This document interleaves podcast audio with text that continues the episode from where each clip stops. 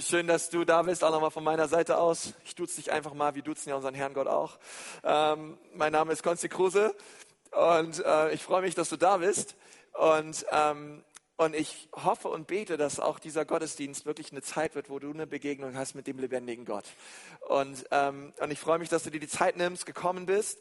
Und wir befinden uns heute im Start einer neuen Serie, die lautet Vier Versprechen. Hau mal deinem Nachbarn an, sag ihm mal vier Versprechen. Ähm, einfach nur, dass du es mal gesagt hast. Ähm, vier Versprechen, äh, die Gott uns gibt in seinem Wort. Ähm, Gott gibt uns noch ganz, ganz viel mehr Verheißungen und Versprechen in seinem Wort. Ähm, aber es scheint, dass es besondere Verheißungen und Versprechen gibt, die er uns gibt als Menschen, die wir wirklich persönlich nehmen dürfen und sagen, und Gott, wir möchten so gerne, dass diese Versprechen in unserem Leben stattfinden und passieren. Und das ist ja immer so eine Sache mit Versprechen, weil ähm, ich finde immer so die Qualität des Versprechens, ja, die steht und fällt ja immer mit dem, der das Versprechen gibt. Ne? Also äh, wenn mir mein Bruder eine Million Euro ver verspricht, dann äh, weiß ich aus dem Kopf, die hat er nicht. Und äh, schön, dass du mir die versprichst, aber äh, jetzt mal ehrlich, ja, äh, äh, wenn Gott uns was verspricht, ähm, der sagt, hey, mein ist die Erde und all ihre Fülle, wenn mich dürsten würde, ich würde dich nicht fragen, denn mir gehört bereits alles. Wenn Gott uns was verspricht, ich meine, gibt es eine stärkere Quelle des Versprechens ähm, als er, der von sich selbst sagt, ich kann nicht lügen und was ich euch verheißen habe, das tue ich gewiss. Ich finde es so stark, dass Gott uns Versprechen schenkt in seinem Wort, wo wir als Menschen sagen dürfen, boah, die hat Gott uns gegeben. Und da dürfen wir uns raufstellen und wir dürfen ihm vertrauen, dass er diese Versprechen auch einhält. Er ist keine launische Diva, ja, der morgen das eine sagt und am nächsten Tag das andere tut, ähm, sondern er ist treu. Er ist derselbe gestern, heute in alle Ewigkeit. Und er lügt nicht und was er zusagt, das hält er ein. Und, und das möchte ich erstmal am Anfang, diesen Herzschlag Gottes, dass du, den, dass du den verstehst. Gottes Verheißungen und Versprechen in seinem Wort, die schenkt er uns, aber es ist kein Automatismus. Nur weil Gott dir etwas verspricht, bedeutet es noch lange nicht, dass es auch in deinem Leben geschieht. Ähm, denn äh, Gott handelt immer ähm, seine, seine Dinge, die, die ist immer eine Antwort auf, auf Glauben. Es ist eine Antwort auch auf den Mensch, der sagt, ich sehne mich auch danach und ich möchte auch, dass das geschieht in meinem Leben. Und so dürfen wir auch sagen bei den Versprechen Gottes, denn wir werden gleich sehen, Gott hat dem Volk Israel ein Versprechen gegeben, dass er sie in ein verheißenes Land führen wird. Und in dem Zeitpunkt, wo er das verheißen hat, alle, die das gehört haben, außer zwei Leute, keiner hat das erlebt, was Gott versprochen hat. Alle sind sie gestorben vorher. Ähm, und nur zwei, Josua und Kaleb und mit der nachfolgenden Generation, sie sind eingezogen in das verheißene Land. Aber ganz viele haben dieses Versprechen gehört, aber nicht alle haben es erlebt, zu Lebzeiten jedenfalls. Gott, Gottes Versprechen stimmte, er hat sie hineingeführt ins, ins, ins, ins verheißene Land, aber mit einem an, anderen Volk, ja, mit, mit anderen Menschen. Und so musst du auch wissen, ähm, Gott verspricht uns etwas, aber es gibt auch eine menschliche Verantwortung zu sagen, gut, ich stelle mich darauf und ich sage Gott, dein Versprechen soll sich erfüllen in meinem Leben. Und so dürfen wir ein Versprechen heute Morgen lesen, welches Gott seinem Volk gegeben hat. Und dieses Versprechen finden wir in 2. Mose, Kapitel 6, die Verse 6 und 7. Dort gibt Gott also ein Versprechen, das ist bereits 3500 Jahre alt, ähm, seinem Volk. Und er äh, sagt immer wieder, ich will, ich will, ich will. Und wir dürfen sagen, dass in der Theologie sagt man, das sind die vier Willen Gottes. Ähm, etwas, ein Wille, den Gott hat für sein Volk und was wir später in der Bibel auch lesen werden, nicht nur für sein Volk, sondern für alle Menschen. Ja, etwas, was Gott tun möchte in den Leben von jedem Menschen auf dieser Erde. Ein, ein Willen Gottes, den er hat. Gott hat einen Willen für dein Leben. Gott hat einen Plan für dein Leben. Ähm, du bist kein Zufall, kein Produkt eines einer äh, Romanze zwischen zwei Menschen und zufällig warst du da. Ähm, du bist kein, ähm, keine Laune der Natur, auch wenn du dein Lebenslied in, morgens unter der Dusche in Moll singst. Ähm, und du merkst irgendwie alles geht einen Bach runter, du hast und da hast das Gefühl, bin ich geliebt, werde ich gebraucht. Ja, du bist geliebt und du wirst gebraucht von einem Gott, der einen Plan hat für dein Leben, der unendlich mal viel größer ist als alles, was du dir jemals erdenken und erträumen kannst. Du bist gewollt. Gott will dich. Auch wenn deine Eltern dich nicht wollen, sagt die Bibel, auch wenn Vater und Mutter mich verlassen haben, Gott aber nimmt mich auf. Gott will dich, okay? Gibt schon mal einen, der dich will und der dich braucht und der dich liebt. Und wir hier in der Gemeinde, wir lieben dich auch. Wir, wir freuen uns auch, dass du da bist. Und auch du sollst angenommen sein und auch hier eine, eine Familie finden, die dich liebt. Und ich möchte das gerne mal mit uns lesen. Seid ihr dabei? 2. Mose 6, Vers 6. Darum sage den Kindern Israels. Nun, das sollte Mose, dem Volk Israel sein, nachdem er eine, ich nenne sie mal eine Dornbusch-Erfahrung hatte mit Gott. Gott offenbarte sich ihnen in einem brennenden Dornbusch und er sprach zu ihnen. Ähm, ich, muss, ich wurde gestern bereits an diese Bibelstelle erinnert bei uns. Ich gucke gestern aus dem Balkon und was sehe ich? Da brennt da auf der gegenüberliegenden Seite unten eine Wohnung ab. Ja. Ich habe mich schon gewundert, wo die ganzen Wolken herkamen und die ganze war ein Feuerwehraufgebot.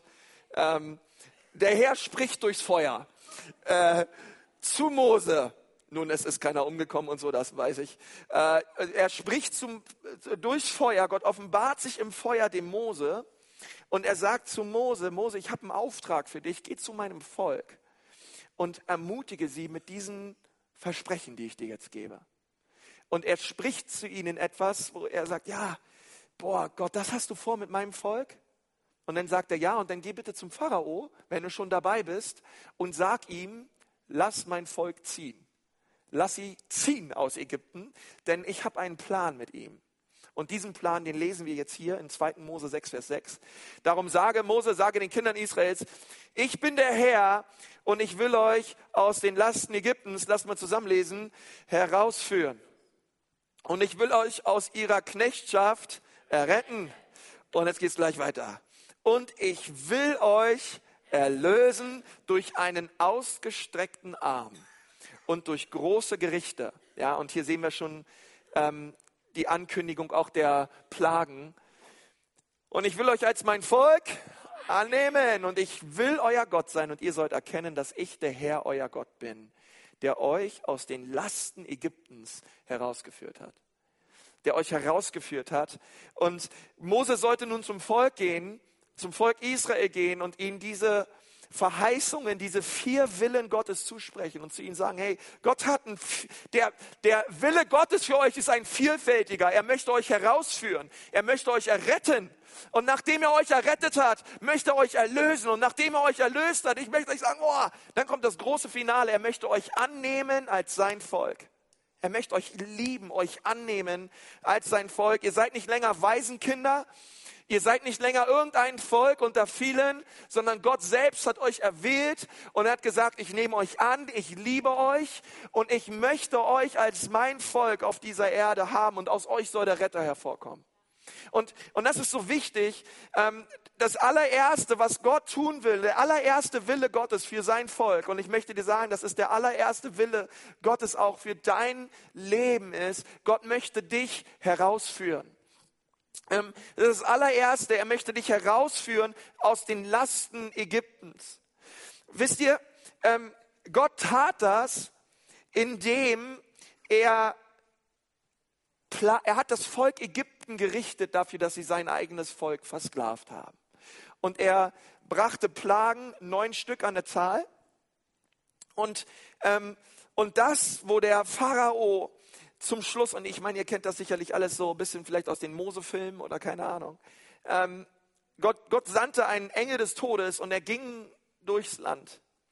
Und die Bibel sagt, ähm, wer immer Blut an dem Türpfosten hatte, an seiner Wohnung, ja, ähm, der soll errettet werden und der Engel des Todes, der wird über hinübergehen und er wird nicht die Erstgeburt umbringen und so weiter. Da werde ich gleich drüber reden, wenn du jetzt dieses wie, Türpfostenblut und so, wo bin ich hier gelandet? Keine Sorge, ich erkläre es dir gleich. Keine Sorge, wir wollen nicht deine Türrahmen beschmieren, die du gerade frisch lackiert hast. Ähm, und Gott, und Gott sagt, okay, und ich ähm, werde die Erstgeburt in Ägypten schlagen dafür, dass sie mein Volk versklaven. Und die, und die Botschaft am Pharao immer mal, lass mein Volk ziehen. Nun, er ließ sie ziehen und sie ähm, gingen heraus, und zwar wir, sie ziehen, äh, sie, sie marschierten raus, drei Millionen Menschen und 400 Jahre lang versklavt in Ägypten, zogen sie los und sie befanden sich vor dem Toten Meer und Mose sollte seinen Stab nehmen. Gott hat zu ihm gesagt, was hast du in deiner Hand? Ja, denkt immer, Gott möchte immer das gebrauchen, was er euch bereits in eure Hand gelegt hat. Und er sagt, haue mit diesem Stab aufs Meer. Und er hat es getan. Er war gehorsam der Stimme Gottes. Meer teilte sich und sie marschierten, ja, alles Kind und ältere Leute, ähm, ganze Familien, alle durchs Meer hindurch, mit allem Hab und Gut, was sie hatten. Sie haben sogar noch Ägypten ausgeraubt. Ähm, sie sind los. Und, und dann haben sie gesehen, oh nein, die Ägypter folgen uns. Und ihr kennt das vielleicht ja in dem Mose-Film oder oh, da sind so diese riesigen ähm, Meerwände, ja, Wasserwände rechts und links. Und auf einmal brach das Wasser über die Ägypter zusammen. Ja, und sie ähm, sie sterben alle. Da fand, man fand übrigens auch bis heute, man fand ganze Streitwagen, man fand sie im Meer. Alles, es wurde alles gefunden. Das ist wirklich passiert. Und, und das finde ich so krass, weil die, weil, die, weil die Juden heutzutage, wenn sie Passa feiern, das Passafest, da kommen sie zusammen und, ähm, und der Vater, er tischt auf und er holt vier Kelche und jedes dieser vier Kelche steht für einen anderen Willen, den Gott hatte mit seinem Volk. Also, so wie wir feiern, Abendmahl feiern mit einem Kelch und mit Brot, mit Matzen, umgesäuertem Brot oder so, äh, die Juden, die feiern Abendmahl mit vier Kelchen. Es, war der, es waren vier verschiedene Kelche und jeder Kelch stand für eine andere Sache. Der erste Kelch stand dafür, Gott will uns herausführen. Der zweite Kelch steht dafür, dass Gott uns retten will. Der dritte Kelch steht dafür, dass er uns erlösen will. Und der vierte Kelch steht dafür, dass er uns annimmt als sein Volk. Okay, es war der vierfache Wille Gottes, den die Juden jedes Jahr zu Passa neu feiern. Gott hat einen Plan mit unserem Volk. Und, und das, das dürfen wir zuallererst sehen. Ähm, sein Plan war es, die Israeliten herauszuführen aus den Lasten Ägyptens. Er hat gesagt, ich, mein, er, das, was ich vorhatte, war nicht zuallererst, dass ich versucht habe, sie äh, irgendwie kirchlich konstituell äh, äh in irgendeiner Weise zu formieren oder ich, ähm, oder ich versuche sie in irgendeine Form oder in irgendeine religio, religiöse Gemeinschaft zu formieren, sondern Gott sagt, hey, mein, mein allererster Wille für mein Volk ist ganz einfach. Sie sind in einer Not, sie sind in einer Misslage, sie tragen Lasten und ich möchte sie davon befreien. Sie haben das Joch der Sklaverei getragen und das möchte ich zerschlagen in Jesu Namen. Allererster Wille Gottes ist es, dass er uns befreit von der Sklaverei. Nun, Paulus im Römerbrief, er führt das sehr detailliert aus, über welche Sklaverei hier die Rede ist. Denn er sagt, jeder Mensch ist versklavt. Ähm, wir sind alle versklavt unter der Herrschaft der Sünde, sagt Paulus.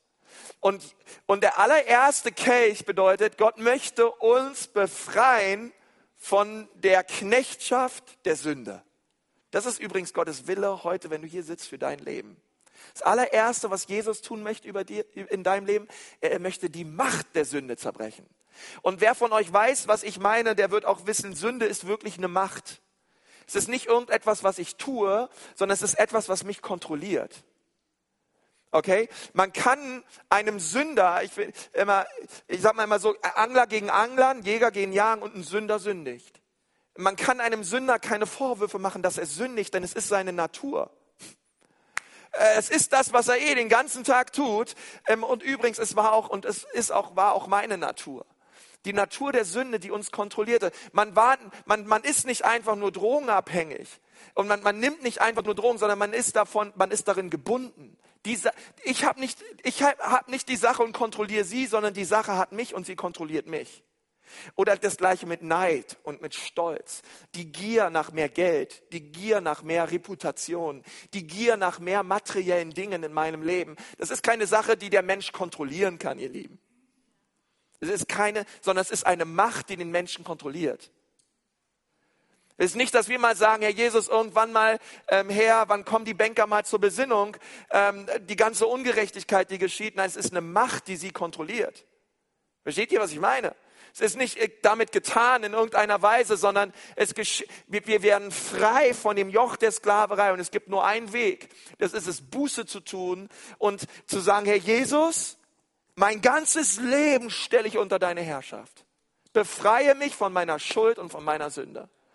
Und, ähm, und da, da, gibt es nur einen Weg, versteht ihr? Ähm, Jesus. Jesus befreit von Sklaverei. Und wenn du hier sitzt heute und du spürst, du bist wie ein Ägypter versklavt ähm, und Dinge sind in deinem Leben, ähm, wovon, wo du sagst, Mensch, gut, dass das niemand weiß. Es gibt einen, der weiß es. Er heißt Gott. Und er kennt dich durch und durch. Und er möchte dich befreien. Denn ich möchte dir sagen, du bist nur so verdorben wie deine Geheimnisse. So, so, so die Geheimnisse, die du hast in deinem Leben, die sonst keiner weiß, das ist der Maßstab deiner Verdorbenheit. Ähm, das ist das, wo du messen kannst, hey, wie schlimm steht es eigentlich um mein Leben? Wenn du meinst, du kannst Dinge anschauen im Internet oder, oder, oder irgendwo hingehen und dir Dinge reinziehen, ähm, und gut, dass mich niemand kennt, gut, dass niemand weiß, dass ich rumbestieße, sondern einer kennt dich, einer sieht dich und er heißt Gott. Und ich möchte sagen, wenn wir unser Leben immer vor Menschen leben, werden wir immer, immer mehr verloren gehen. Aber wenn wir unser Leben vor Gott leben, sagt die Bibel, sollen wir errettet werden. Und ich möchte dich so sagen, Jesus möchte auch heute, morgen dich frei machen. Dich frei machen von Süchten. Dich frei machen von Bindungen. Ich habe mal mit einer Frau gebetet in Darmstadt. Sie war über 31 Jahre nikotinsüchtig. Die hat zwei Schachteln Zigaretten jeden Tag geraucht. Hat sich irgendwie immer gewundert, warum nie genug Geld für den Urlaub da war. Ähm, und dann habe ich ihr das mal vorgerechnet, wie viel, wie viel tausende Euros sie im, im, im, im, im Jahr verraucht und äh, habe es ihr ein bisschen erklärt und ihr, ihr aufgezeigt, was der Weg ist. Und sie hat gesagt, ja stimmt, das muss aufhören. Ich bin versklavt. Ähm, ich wollte schon immer aufhören. Ich habe es auch, aufhören ist auch ganz leicht, habe ich schon tausendmal geschafft. Aber es kam immer wieder. Und ich sagte ja, äh, der Tag kam. Ich weiß noch, es war in Darmstadt in einer Wohnung. Ähm, sie heißt Maggie, sie ist heute in, ein, in der Ecclesia Darmstadt und wir haben gemeinsam ähm, eine Entscheidung getroffen und sie hat gesagt, ja, durch das Blut Jesu ähm, bin ich befreit und ich brauche das nicht mehr. Alles, was ich ab heute brauche, ist Jesus. Und sie ist wirklich frei geworden, wirklich von, wirklich von einer Minute auf die nächste. Wirklich frei. Bis heute bis heute wirklich freigesetzt worden davon. Aber wie ich sage, es ist keine, es ist nichts, was wir kontrollieren können, sondern Sünde und fast, das ist die Definition von Versklaven, ist etwas, was uns kontrolliert. Es ist etwas, was uns in der Hand hat. Ein Sklave kann nicht entscheiden, was er morgen tut. Nein, sein Herr entscheidet, was er morgen tut. Er ist versklavt. Jesus möchte uns, und das ist der allererste Kelch, er möchte uns befreien von der Macht der Sklaverei. Das zweite ist, ähm, und, und wenn ich, das ist der Kelch der Heiligung. Ähm, und das zweite ist, dann sagt er, was ich tun möchte, ist, ich möchte dich reinigen, ich möchte dich säubern und ich möchte dich verändern. Und das ist, ähm, das ist der, der, der zweite Kelch, das ist der Kelch der Befreiung, den Gott Gott möchte, dass ihn jeder Mensch trinkt, nachdem wir den Kelch der Errettung, und Chris Hodges hat es in einem Buch Four Cups, heißt es, sehr gut erläutert, er hat gesagt, nachdem wir den Kelch der Errettung getrunken haben, ähm, dürfen wir nicht stehen bleiben. Weil es gibt noch einen zweiten wichtigen Kelch in unserem Leben, das ist der Kelch der Befreiung.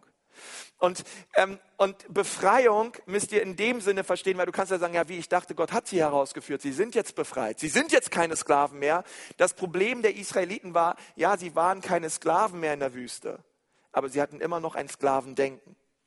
Sie haben sich immer noch verhalten wie Sklaven. Sie haben sogar gesagt, Mose, führ uns wieder zurück zu den Fleischtöpfen Ägyptens, die sie nie hatten. Ähm, sie hatten ein Denken, die waren in den Denkmustern eines Sklavens verstrickt und sie lebten nicht in Freiheit. Das eine ist, dass wir lesen, dass, Jesus, dass wen der Sohn frei macht, der ist wirklich frei. Wir sagen, ja, Amen, Jesus macht frei. Und es ist eine völlig andere Geschichte, in dieser Freiheit auch wirklich zu leben. äh, äh, weil das möchte ich dir sagen, wenn du dich letztes, letzten Sonntag im Gottesdienst, oh, wir hatten so einen, einen herrlichen Sonntag letzte Woche. Ähm, wir hatten abends Taufen, wir hatten sechs Täuflinge, die haben das genau bezeugt. Mein Leben gehört ab heute Jesus. Ähm, wir hatten sieben Leute, die das allererste Mal eine Entscheidung getroffen haben für Jesus. Und das eine ist zu den Leuten zu sagen, Jesus setzt euch frei, er führt euch heraus und ihr seid jetzt neu. Aber es ist für diese Leute nochmal eine völlig andere Herausforderung, Christ sein unter der Woche zu leben als Befreite. Versteht ihr, was ich meine? Nicht mehr als, ja, wir sind keine Sklaven mehr, aber Gott möchte, dass wir frei werden von Sklavengewohnheiten, Sklavencharakter ähm, und dass wir wirklich neu erkennen. Denn ich möchte sagen, nichts ist, nichts ist so kraftvoll wie ein verändertes Denken. Wenn du anders denkst über Dinge, alles ist drin. Ganzes Leben wird anders sein. Wenn eine, wenn eine junge Frau, wenn es für sie normal ist, dass ihr Mann sie schlägt und ähm, regelmäßig sie misshandelt, das ist für sie, es gibt, es gibt Menschen, es gibt, ich habe mit Leuten wieder geredet, das ist ganz in manchen Beziehungen ganz normal. Und wenn du dir, dieser Frau eines Tages erzählst, du hast eine Würde, Du, du bist kostbar und geliebt. Du musst es dir nicht gefallen lassen, sondern du bist angenommen und, und du hast eine Würde. Du wirst gebraucht und du wirst geliebt. Und diese Frau fängt an mit einer Zeit, diese Wahrheiten Gottes zu glauben. Diese Wahrheiten verändern ihr Denken. Dann beim nächsten Mal wird sie dagegen aufstehen. Und wir sagen, von dir lasse ich mir nicht noch einmal eine runterhauen. Und sie macht die Tür auf und sie verlässt ihren Mann, was ich ihr auch raten würde. Aber versteht ihr, was ich meine? Ein verändertes Denken verändert alles in deinem Leben. Was Jesus möchte ist, er möchte uns befreien. Er möchte, dass du frei bist. Er hat dich freigesetzt, aber er möchte, dass du nur noch in Freiheit lebst. Nicht länger mit einem versklavten Denken der Sünde. Immer wieder zurückzuwollen zu deinem alten Leben. Ah, ich weiß, ich bin jetzt mit Jesus und ah, ich, ich liebe ihn auch so sehr. Aber diese Magazine oder diese Internetseiten oder dieses Lästern, ich muss da immer wieder hin zurück. Immer wieder drin, immer wieder. Nein, Jesus möchte dich befreien. Und, und, und, die, und die Juden feiern diesen zweiten Kelch jedes Jahr. Die sagen, das ist der, wirklich, das ist der Kelch der Rettung und der Befreiung. Es ist das, was Gott tun möchte in meinem Leben. Ähm, sie nennen ihn den Kelch der Befreiung. Und ähm, befreit von der Macht der Sünde über unser Leben. Wir brauchen nicht so weiterleben, sondern Jesus macht uns frei. Und das Problem ist, ähm, auch bei diesem Kelch wiederum, dass die aller, allermeisten Christen, sie bekehren sich und dann durch verschiedene Dinge, vielleicht durch Seelsorge oder durch Programme oder Dienste, werden sie auch immer mehr frei von Dingen. Und, und man, man kann wirklich sagen, sie leben heiliges Leben und das ist wunder, wunderbar. Und, und das ist auch das, was Gott möchte. Aber wisst ihr von diesen vier Versprechen, das sind erst zwei. Es kommen noch zwei weitere, zwei weitere Versprechen, die Gott vorhat in deinem Leben. Es geht nicht nur darum, dass du errettet und befreit wirst, sondern der dritte Kelch ist, ist der Kelch der Erlösung. Gott hat noch mehr für dich bereitet und Erlösung heißt zurückkaufen etwas zurückkaufen, damit das, was ich zurückgekauft habe, ähm, ganz neu in seine Berufung und Bestimmung hineingeführt wird. Und das ist ein wichtiger Punkt. Ähm, Gott möchte dich erlösen. Erlösung bedeutet, dass Gott uns zurückkauft und wir wieder das Leben leben, wozu er uns berufen hat. Und dann hier zu sitzen und zu sagen, boah, ja stimmt. Er hat mich errettet und er hat mich befreit, aber er hat auch einen Plan für mein Leben. Er hat eine Bestimmung für mein Leben. Er hat, Gott hat etwas für mich ganz Individuelles vorbereitet. Ähm, es gibt zwei großartige Tage in deinem Leben. Der Tag, an dem du geboren wurdest und der Tag, an dem du verstehst, warum du geboren wurdest. Warum bin ich auf dieser Welt? Und Leute, die das wissen, ähm, boah, die stehen morgens auf und sie haben einen, die verspüren einen, eine, einen, einen Sinn im Leben. Sie wissen, warum sie morgens aufstehen. ähm, sie, sie haben ein Ziel vor Augen. Sie haben eine Absicht, eine Bestimmung vor Augen. Und Und die aller, aller, aller, allermeisten Menschen, Christen, auch die, wissen nicht, warum sie auf dieser Welt sind. Sie wissen nicht, wozu Gott sie gemacht hat. Und, ähm, und äh, versteht mich richtig, deswegen haben wir auch den Wachstumspfad. Der Wachstumspfad, er soll genau diesen dritten Kelch in unserem Leben, er soll dir helfen, den zu trinken und den zu erkennen. Wozu hat Gott mich gemacht? Wozu bin ich, warum bin ich hier auf dieser Welt? Weil keiner hier ist zufällig da, sondern Gott wollte dich. Und du wirst gebraucht. Okay? Ohne, ohne dich fehlt was. Gott möchte dich gebrauchen und er liebt dich, wie du bist. Und das vierte Versprechen und der vierte Kelch, dem er sein Volk gab, das war, und ich will euch als mein Volk annehmen und ich will euer Gott sein. Boah, ich möchte dich annehmen. Ich möchte dich annehmen als mein Volk und überleg mal, was für ein Versprechen Gott hier schenkt. Könnt ihr euch das vorstellen, der allmächtige Gott sagt, euch als Volk will ich annehmen und ich will euer Gott sein. Boah, das finde ich stark. Ähm, Gott gibt so ein Versprechen und sagt, Mensch, das, ich, ich nehme euch an, hey, ihr seid noch, und ich meine, jetzt überlegt mal, zu welchem Zeitpunkt Gott das sagte. Ähm, ein, ein, ein, ein Zeitpunkt, wo sie ähm, wirklich in ihren Sündhaftigkeiten steckten, versklavt waren und ähm, sie alles andere waren als die Repräsentanten Gottes hier auf Erden, übrigens bis heute. Ähm, aber Gott stellt sich trotzdem zu seinem Volk und sagt, ich will es annehmen und ich will es lieben. Und, und das möchte ich auch dir sagen, Gott möchte dich ähm, in seiner Familie haben. Weißt du das? Gott möchte dich in seiner Familie haben. Ich finde das immer so lustig, wenn Paulus schreibt, liebe Brüder oder liebe Schwestern. ähm, versteht ihr, äh, das macht Gott mit Absicht. Gott möchte, dass wir verstehen, dass wir Geschwister haben hier auf Erden. Er möchte uns auch als sein Volk annehmen, aber wir folgen ihm nur in Gemeinschaft nach.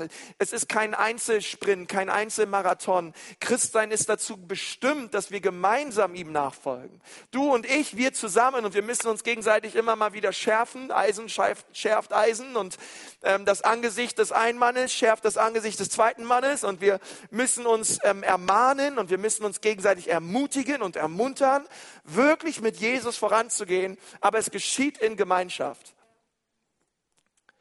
Und Gott, und, und das möchte Gott tun in unserer Mitte.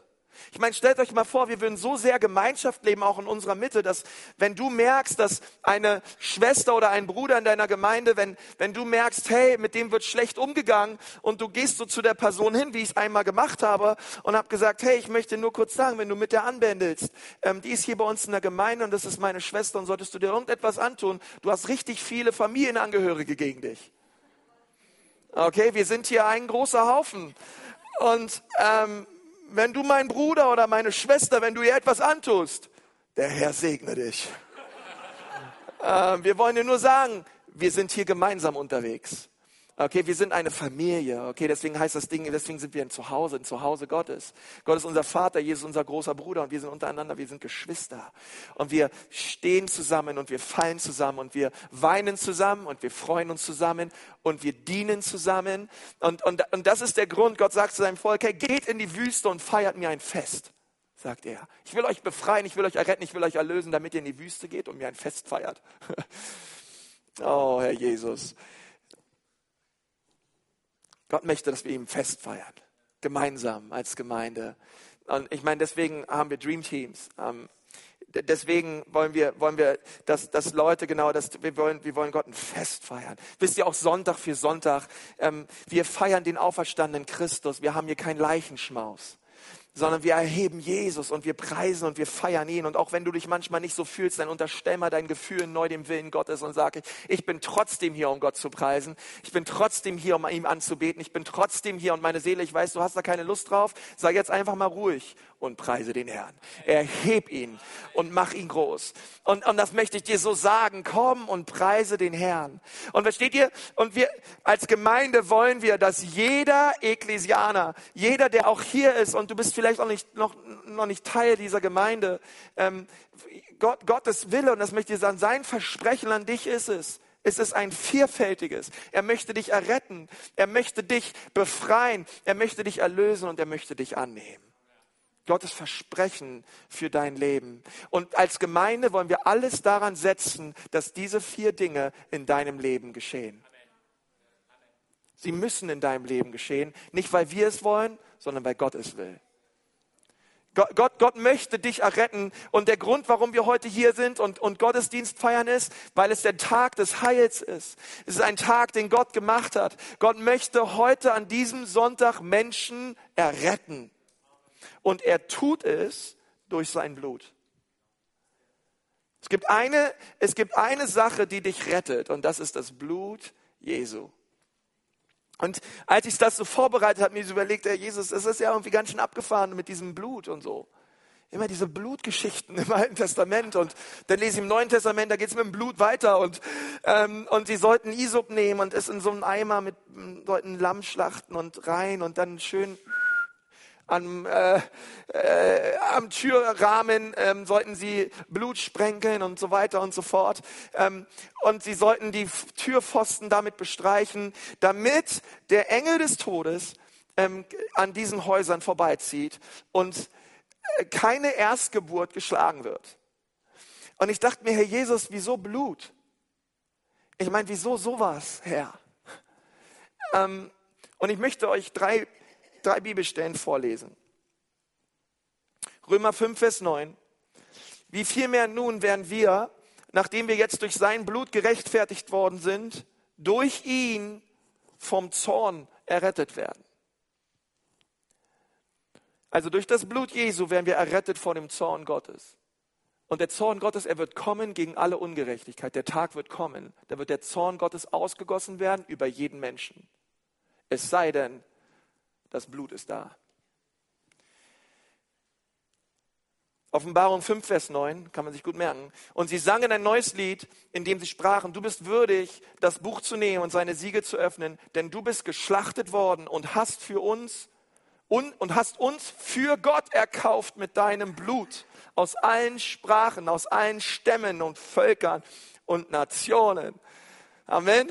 So sollte Gemeinde immer ein internationaler Ort sein aus allen Stämmen, Sprachen und Völkern. Wir, wir haben eines gemeinsam. Wir wurden erkauft durch das Blut Jesu. Und Hebräer 9, Vers 11. Und fast alles wird nach dem Gesetz mit Blut gereinigt. Und ohne Blutvergießen geschieht keine Vergebung. Ähm, warum der Engel des Todes in Häuser hineingegangen ist und die Erstgeburt tötete, war, weil ohne Blut gibt es keine Vergebung. Keine Vergebung. Und Gott, und Gott hat, hat das Volk Ägypten gerichtet dafür, dass sie sein Volk versklavt haben. Aber es gab einen Ausweg, übrigens auch für die Ägypter. Es gab eine, versteht ihr, alle neun Plagen richteten sich nur gegen Ägypten. Und die letzte Sache richtete sich gegen das gesamte Land Israel, auch gegen die Juden. Wer kein Blut am Türpfosten hatte, wurde umgebracht. Und, und ich denke, das ist doch so krass. Da muss ein Jude ein, ein Lamm schlachten. Und, und das geschieht ja, versteht ihr, das geschieht ja alles im Glauben. Versteht ihr? Stellt, ihr mal, stellt euch mal den Geschrei. Die Bibel sagt, es gab kein Haus, in dem kein Geschrei war. Und du musst da im Glauben, so nimmst du Blut und streicht es an deinen Türpfosten in dem Glauben und in dem Vertrauen an Gott, dass er dich verschont. Und dann auf einmal merkst du nachts, wie die Mütter laut aufschreien, wie die Väter auf die Straße gehen und sie laut brüllen und, und weinen, weil, das, weil der Junge oder die Tochter leblos im Bett liegt. Und du merkst, die Leute schreien und sind, und sind völlig außer sich.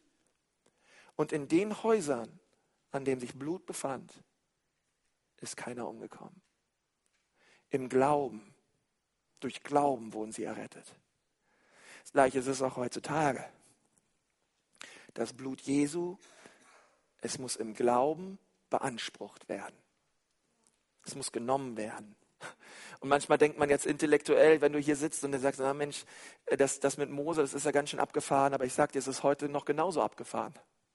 Hat sich nicht geändert. Du musst das Blut Jesu nehmen und du musst es für dein Herz beanspruchen. Du musst das vorm Kreuz stehen und sagen, Herr Jesus, ich glaube, dass in deinem Blut immer noch dieselbe Kraft ist.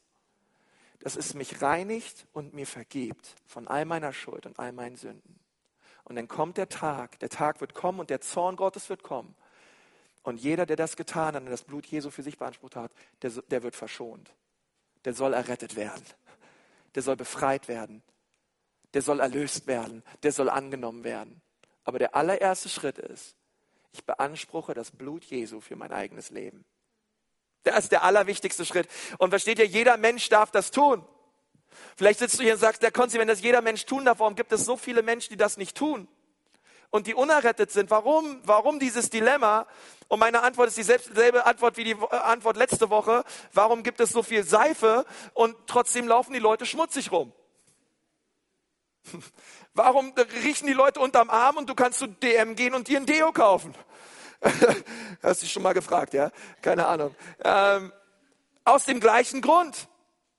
Es reicht nicht. Du kannst in einer Seifenfabrik arbeiten und trotzdem schmutzig sein. Was musst du tun? Du musst nach der Seife greifen und du musst sie anwenden, am besten unter der Dusche.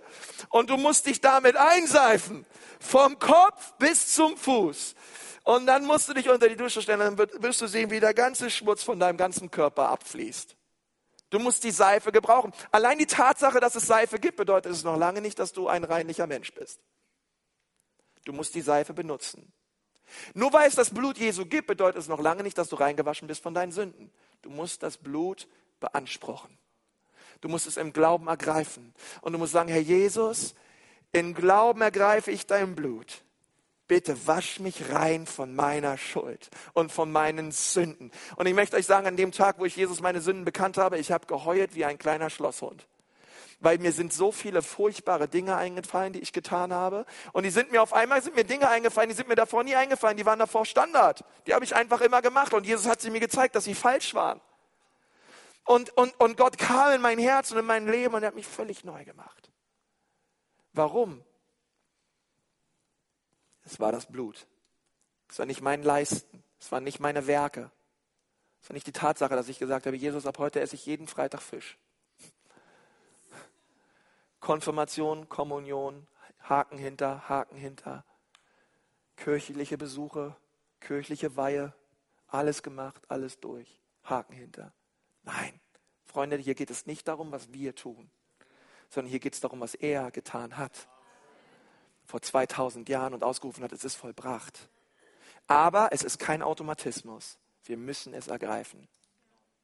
Wir müssen als Menschen auf dieser Erde, hier 2000 Jahre später, nach dem, was Jesus getan hat, hier heute im Gottesdienst sitzen und sagen, Herr Jesus, ich trinke den ersten Kelch, den Kelch der Errettung. Und ich, und ich bitte dich, Jesus, bitte dich, Jesus, bitte dich, Jesus, bitte, bitte vergib mir meine Schuld.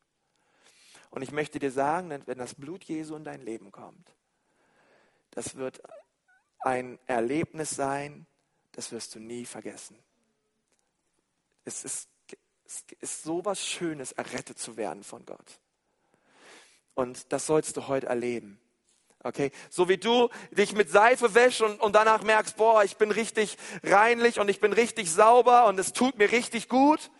Wenn du das Blut Jesu beanspruchst für dein Leben, du fühlst dich noch eine Trilliarde Mal besser.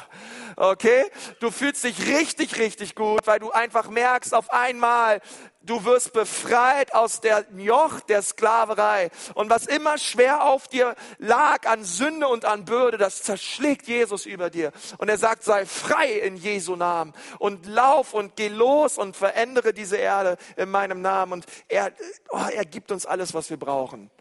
Und und er hat alles getan, was wir brauchen, damit wir diesen ersten Kelch trinken dürfen. Und als Gemeinde beten wir Sonntag für Sonntag, dass dieser erste Kelch, dass er um die Reihen gereicht wird. Für jedem hinweg. Dass jeder davon trinkt. Dass jeder errettet wird. Dass jeder errettet wird. Ich glaube, ich glaube der Herzschlag Gottes ist es nicht, dass Christen Sonntag zusammenkommen und um eine tolle Zeit haben informativ abgespeist werden. Sondern wenn ich die Bibel richtig verstehe, dann ist Jesus gekommen, um zu suchen und zu retten, was verloren ist. Und er sagt, es gibt eine, die allergrößte Party, die stattfindet, ist es, wenn ein Sünder Buße tut und umkehrt. sagt die Bibel, da feiern die Engel im Himmel. Ich glaube, dass sich Jesus am allermeisten über einen Sonntaggottesdienst freut, wo Leute, wo dieses Joch der Sklaverei, der Sünde zerschlagen wird über ihrem Leben. Da feiert der Himmel. Anstatt 400 Christen, die sagen, ich brauche Schwarzbrot. Pastor, Schnabel auf, ernähr mich. Und du bist theologisch so fett, dass du nicht mehr aus der Tür kommst. Ich möchte mal, ich möchte mal kurz sagen. Und in deiner Umgebung, die ganzen Leute gehen alle verloren. Heute ist ein Tag des Heils. Gott möchte dich, Gott möchte, Gott, Gott bietet dir den Kelch der Rettung an. Übrigens, wir dürfen diesen Kelch auch anderen Leuten anbieten. Und sagt, trink, trink. Es ist sein Blut für dich gegeben. Trink davon. Es wird, es wird die Macht und die Last der Sünde über dein Leben zerschlagen. Freunde, wir sind hier als Gemeinde, weil wir einen Auftrag haben von Gott. Dass wir als Ecclesia Nürnberg alles daran setzen, es den Nürnbergern so schwierig wie möglich zu machen, in die Hölle zu kommen. Und dieser Auftrag wird sich nicht ändern. Er bleibt da, weil es ist der Missionsbefehl, den Jesus für uns hat. Und dann wollen wir sie nehmen. Und das ist den nächsten Schritt, über den werde ich nächste Woche reden. Weil bei Errettung bleibt es nicht stehen. Okay, es geht weiter. Wir brauchen Befreiung. Das Sklavendenken muss weg. Die, die Last und die Macht der Sünde, sie muss wirklich, ähm, wirklich siegreich unter die Füße gebracht werden. Und wir müssen den Stand einnehmen, den wir in Jesus haben. Da werden wir nächste Woche drüber reden. Aber der allererste Schritt, es ist der Kelch der Heiligung. Es ist der Kelch der Rettung, der die Menschen frei macht, auch heute Morgen. Komm, lass uns mal die Augen zumachen. Ich möchte so gern mit uns beten.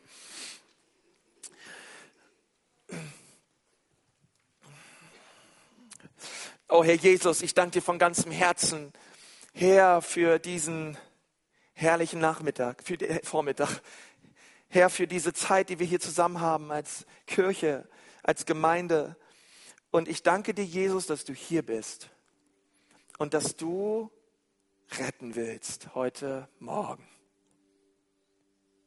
Du liebst es zu retten.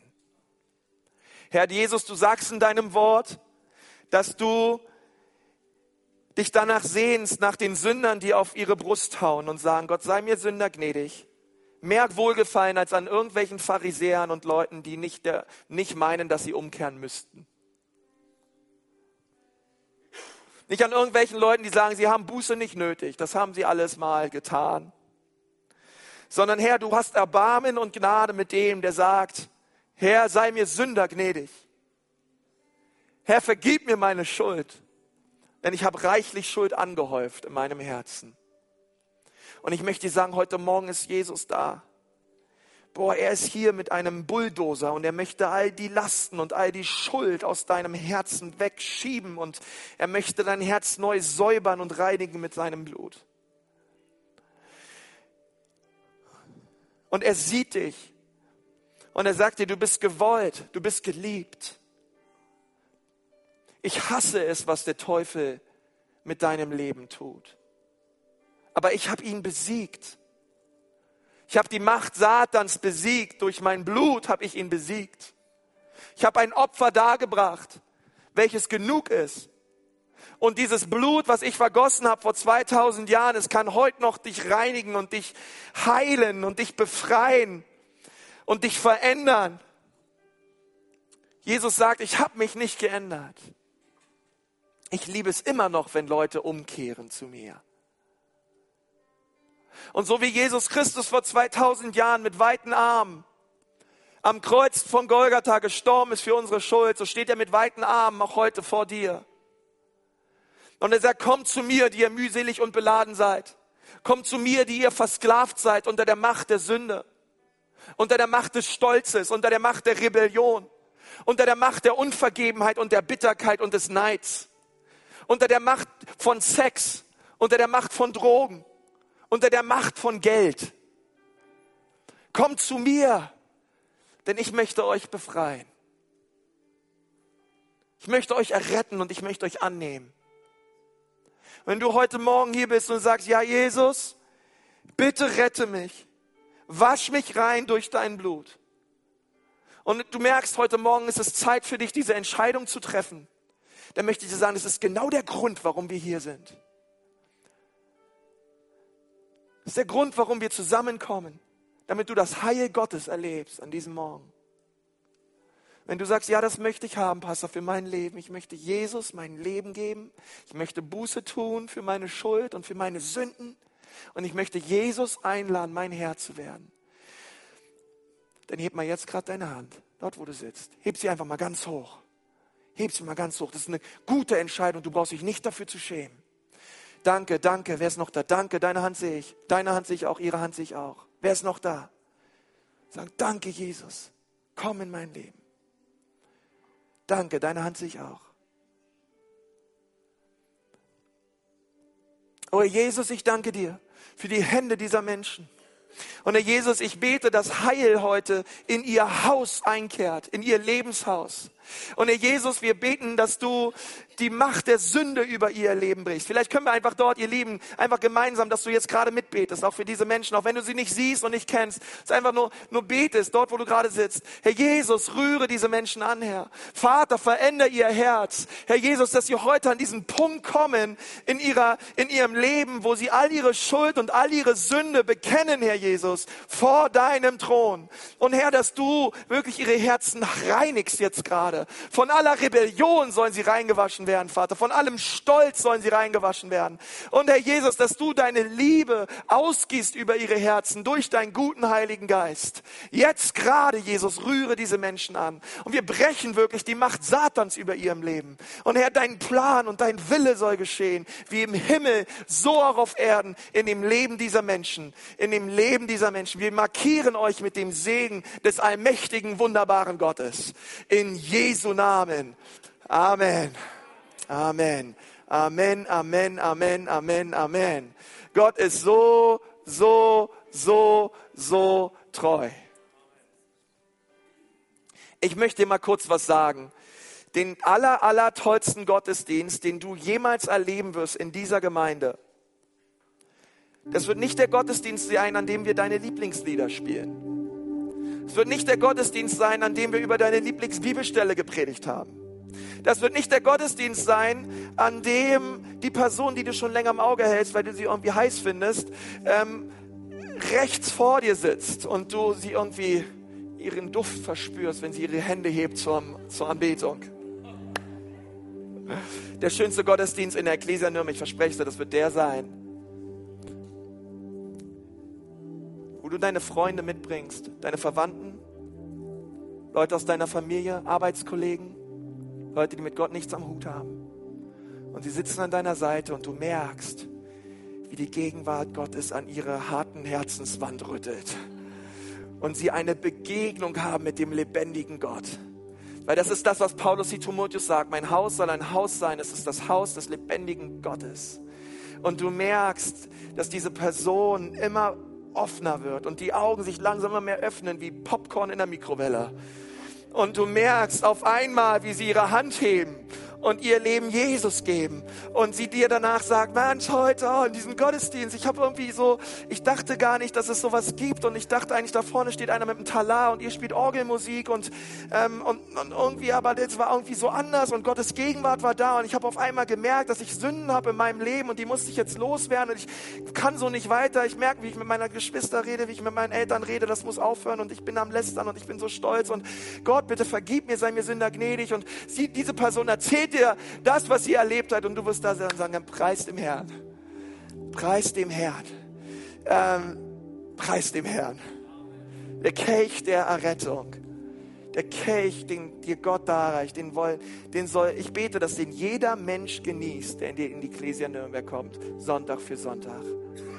Und Gott ruft dich und Gott gibt uns auch eine Verantwortung. Sag, komm, pff.